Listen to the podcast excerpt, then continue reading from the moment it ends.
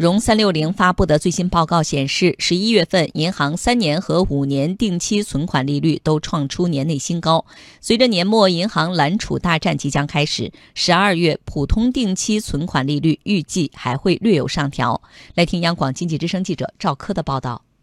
融三六零监测的数据显示，十一月份银行各期限存款利率平均值仍然是短期存款利率下降、长期存款利率上升的趋势。数据还显示，十一月份三年和五年期定期平均存款利率为百分之三点三零三和百分之三点三一四，都创年内新高。融三六零大数据研究院分析师认为，今年五月份修订的《商业银行流动性风险管理办法》对商业银行流动性提出了更高的要求，避免过度依赖短期资金支持长期业务发展，要求合理配置长期稳定负债。迫于监管指标的压力，银行愿意花费更高的成本来吸收长期存款。中国民生银行首席研究员温彬认为，银行利率这种短降长升的趋势。与央行稳健的货币政策相关。短期来看呢，央行还是保持了货币政策的稳健，通过公开市场操作啊等多种的方式向市场补充流动性。短期利率方面呢，市场还是保持了一个平稳。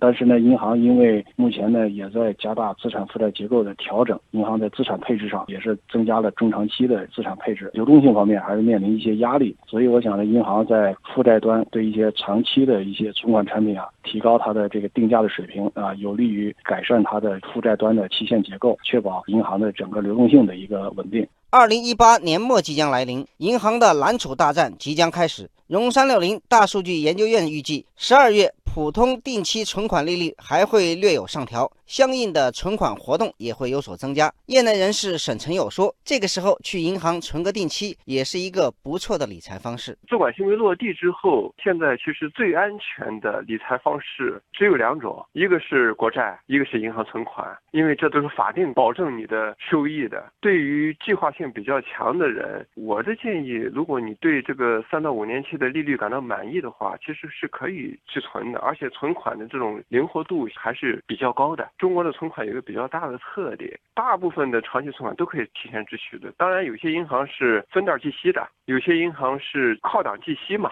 就是你比如存到三个月啊，我给你个三个月的利息；存到半年，我给你半年的利息。沈晨友还说，为了降低实体经济的融资成本，国内银行可能会进入一个低利率时代。温彬则认为，为了实现降低融资成本这个目标，下调银行的存款准备金率可能更重要。从中长期来看，我们要降低实体经济的融资成本，所以呢，首先要降低银行端的负债成本。而这一块呢，主要的，我觉得要通过下调存款准备金率，这样呢，一方面呢，可以切实的降低银行负债成本。同时呢，因为降准以后，那么实际上是释放了这个长期的资金，更加有利于商业银行呢进行这个资产负债的安排和流动性的管理。